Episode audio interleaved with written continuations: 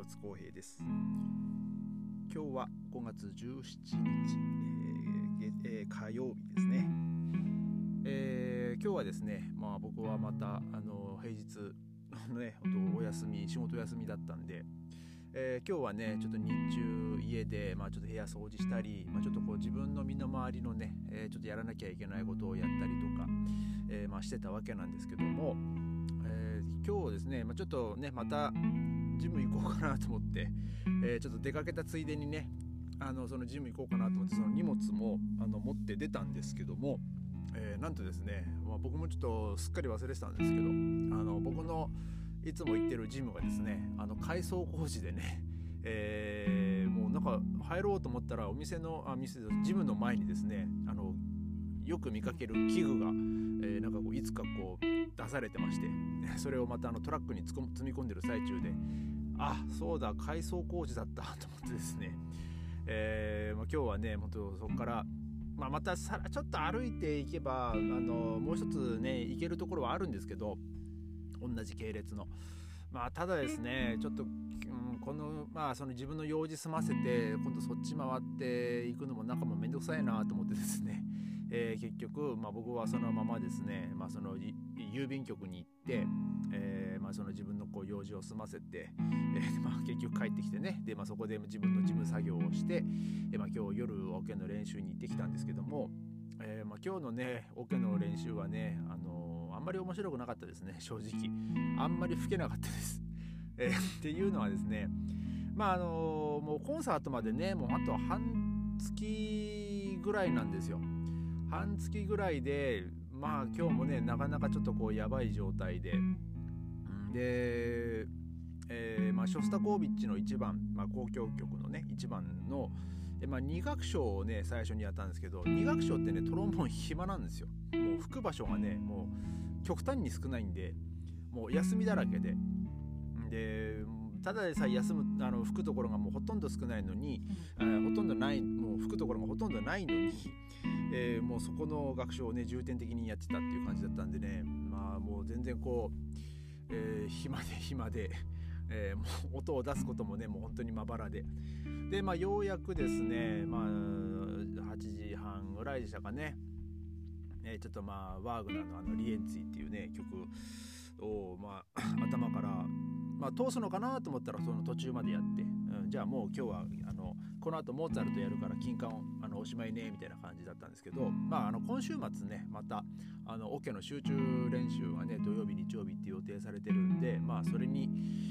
えー、そそこでね、まあ、またガンとやると思うんですけどもななんかねちょっと今日はまあ僕は不完全燃焼でしたね、まあ、もうちょっと吹きたかったなっていうのもあるんですけどまあでもそこはねあの指揮者のね人のさじ加減なんでねまあまあちょっとそこは仕方ないですね。えっ、ー、と今日はですねあのちょっとまたこの取り上げたいテーマがありましてえっ、ー、と今日ですねあるサッカー選手あの現役のサッカー選手ですねあのまあこれね僕もあの実は全然こう知らなかったっていうかあのまああんまりこうまあ僕そこまでねサッカーにね関心がないのであのそこまでこうアンテナを張ってなかったっていうのもあるんですけどもあのですねそのまあヨーロッパでまあヨーロッパでっていうかまあ多分世界中そうなんですかね。あのサッカー選手で、まあ、現役選手ですね。現役選手であのその自分はそのゲイでやるとあのカミングアウトするっていうのがなんかあるある種のなんかタブーみたいな、えー、風潮があるらしくてですね。でそれを、まあ、打ち破った、えー、最初の人が、まあ、いると、えー、まあその、えー、ジェイク・ダニエルスっていうですね、まあ、イギリスでしたからね。イングランドかの、えー、サッカー選手だったと思うんですけども、えー、そうえっ、ー、とですね。えっ、ー、と FC ブラックプール、まあ、どこかわからないですけどね、えー、その彼が、まあそのまあ、自分が、まあ、そのゲイであると、まあ、その公表したと、えいう、まあ、ニュースがねありまして。で、まあ、結構ですねその現役を引退してからあのカミングアウトする人はねあのちょこちょこ、まあ、いるみたいで、まあ、そのドイツ代表元代表だったのかな、えー、の選手も、えー、なんか言ってましたね。なんかその自分自分は自分はその現役、えー、その自分は現役を引退してから、まあ、そのカミングアウトしたと。でえーとこれがですね。ジェイク・ダニエルそうですね。でその現役選手で、まあ、そのカミングアウトしたこう最初の選手だという、えー、あれですね。で、えー、そのヒッツルシュペルガー。すいません僕よく読めないです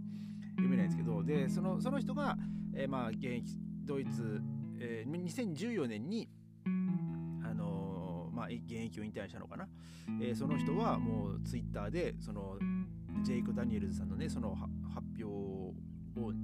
まあ、見てですね、えー、その彼のツイッターで、えー、よくやったジェイク・ダニエルズと。素晴らしいキャリアを援しますみたいな感じで書き込みをしてたんですよね。で、えー、まあまあ僕はね別にねなんでそんな公表しないんだろうなっていうのも まああるんですけどまあね結構、まあね、僕の知らないところでいろいろとねもう本当にいろんなその苦しんでる人とかもねもう本当たくさんいると思いますしあとあのね本当最近公開になってたあのネットフリックスで公開になってたあのドイツ版の「クエアアイ」ですね、えー、それにもですねその自分はゲイだけども、えそれを隠してる、えー、その少年の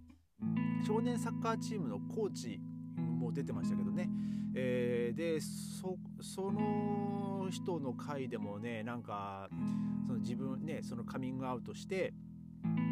自分の気持ちは楽になったと。で、えー、その自分をそのチームが受け入れてくちゃちゃんと受け入れてくれたと、えそういう人もいてですね。まあだから結構サッカーイコールなんか、まあ、ゲイとか、まあ、その同性愛者がそのいがなんかこう住みにくい生きにくい。だからその自分らしくえーまあ、人間としてですねそのサッカー選手としてではなく、まあ、人間としてその生きにくい、ね、環境とかなんかそういう雰囲気というかなんかあるのかなっていうのはかん、ね、ちょっとそういうの僕はねあのそれを見てまあ感じたんですけども、まあ、サッカーってねすごいこうまあまあ荒々しいっていうかまあねほんとタックルとかしてね結構激しいスポーツではあるんで、うん、なんかそういう部分でね、まあ、なかなかこうまあ、まあ、まあ、女子サッカーとかもね ありますけどね、まあ、もちろん、えー、そういう点でねその男らしさとかそういう、ね、強さとかその強靭な肉体とかをねアピールしなきゃいけないと思うんでね、まあ、そういう点でまあいろいろとねこう苦労してる、まあそのね、自分の心とそのか、ね、戦ってる人とかもね、えー、多分な大勢いると思うんですけども、えー、でまあそれとですね、えー、今日かなこれもまた。えっ、ー、とドイドイツの内務省の建物にですね、え、その同性愛とかのねそのを象徴するあのレインボーフラッグですね、えー、それが掲げられたっていうこうニュースがありますね。えーとまあ、基本的にはですねあんまりこうそういろななんかのその記念記念日とか、まあ、例えばそのホロコーストのどうのこうのとかなんかそういうのでも、えーと、そういう特別な旗を掲げるっていうことは、まあ、あんまりこう許されていないらしいんですが、まあそのその性的マイノリティとか、まあ、そういうそのレインボーフラッグに関してはですねなんかそういう、まあそのまあ、そういう人たちまあなんだろうえ、ー、とそういう人たちをその差別するっていうの,、えー、そのまあ国際、まあ、国際的な何かそういう、記念日みたいなのまあそういうのを反対しちゃいけないよっていうえー、そういうねそのみんなそういう人たちもちゃんとしっかり受け入れなきゃダメですよっていうなんかそういう記念日があるらしくてですね。まあそれに合わせて、えー、なんかそう掲げられたらしいんですけどもね、えー、ただですねちょっとこれ僕もまあそれに書かれてる、えー、まあ内容のまあ話なんですがあの、これがですねまああの例えば、まあ、ヨーロッパはねあの比較的 まあ、オープンではあると思うんですけどもでもまあ日本もね結構こう閉鎖的だったりしますよね。まあその場所とかねその地区によってはねそのすごいこうそういう人たちがこう集まってこうワイワイやってるっていうところもあると思うんですけどもまあ日本はねそのヨーロッパに比べると、まあ、まだまだその抑圧されたその社会の中にいると思うんですよ。でまあそれプラスですねやっぱこう中東系とかあのー、あの辺はですねやっぱこう宗教的な理由でね結構こう禁止されてたりとかまあそれはあのえーとまあ、例えばインドとかねその辺もまあ確かそうだったと思うんですけども、まあ、その受け入れられないと、えー、そういうねあの結構そういうもう国としてその法律として禁止されてる。だからそれが見つかったらもう本当にねもう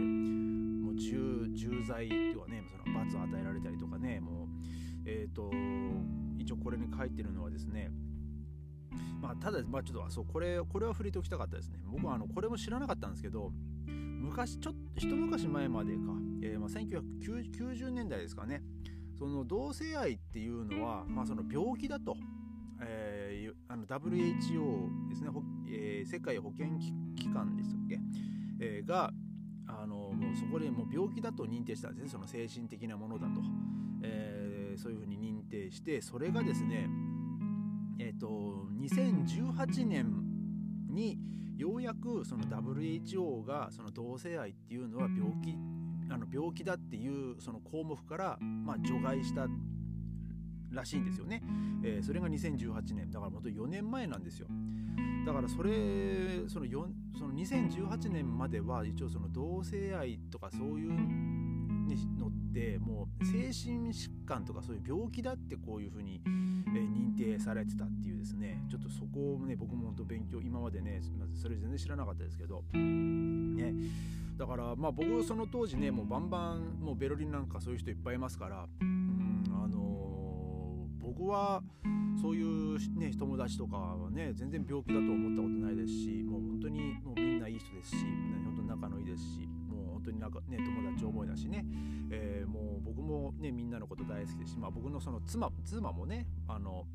あの一緒にねこう仕事したりとかもしてるんでね、えー、もう僕は全然そんなねもうまあまあ、これ書かれてることでね言っちゃうと、まあ、病気だとは全然思ったことないです。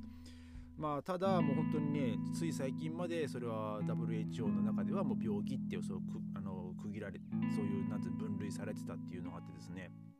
でまあ69の国ではまあまだその同性愛っていうのが、えー、まあその罰則の対象になったり、まあ、その刑罰の対象になったりとで 11, 11カ国ではですねあのなんていうんだろうまあその、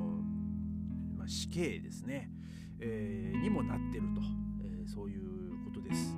そういうまあそういうことですよそういうそうね今現在もそうなってると。まあだからまあなかなかねその国としてもう禁止してるとかっていうなるとねもうその国の根底の価値観とかをね本当変えることになると思うんで、まあ、なかなかねその国の方針としては受け入れるっていうのはね、まあ、なかなか難しいことだと思うんですけどもでも、えー、本当ねそればっかりはねもうね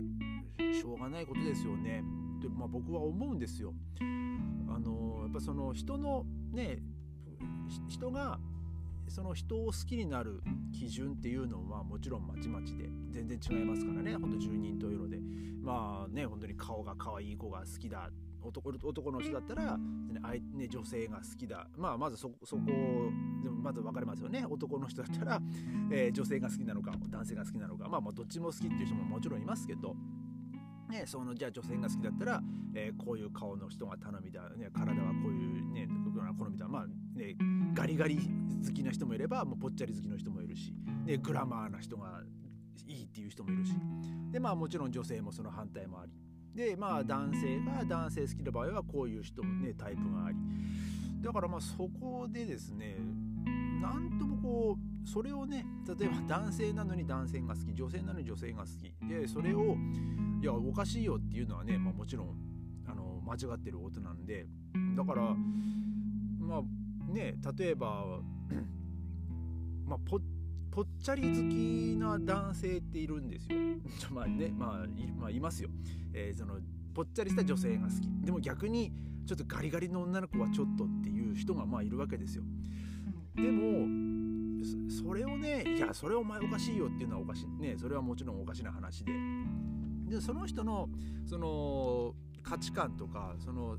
好みっていうのはねやっぱその人から言われてあじゃあそうしようかなってなるものではないので、うん、だからそこでねそのまあ、法律としてダメって言われてもやっぱりでもそこはね本当辛いですよね。あのだからそのね最初に話したそのサッカー選手もそうですけどまあなんかその自分がその同性愛者であるゲイであるっていう立場を出せずに、えー、その、まあ、暮らしていく、まあ、そのサッカーをしていく、うん、っていうのはですねやっぱこうまあいろいろとねそのオープンにできないものもあって、まあ、あとそのチームメイトにもねそのまあそのプレーでねあの貢献できればまあそれはそれでいいと思うんですけどもでもやっぱりその自分をこう100%オープンにできない環境に身を置くっていうのはやっぱりこうストレスになると思うんでね。まあでも、えー、少しでもねあの一人でも多くの人がねその今日のそのジェイク・ダニエルさんみたいにその自分はまゲイだとかあとまあその女性選手でもいいですけどその自分はまレズビアンだバイあのバイセクシャルだともう堂々とねもう公表してでもその人のプレーがそれによってねカミングアウトすることによってあのポテンシャルっていうかそのプレーの質がね下がるってことが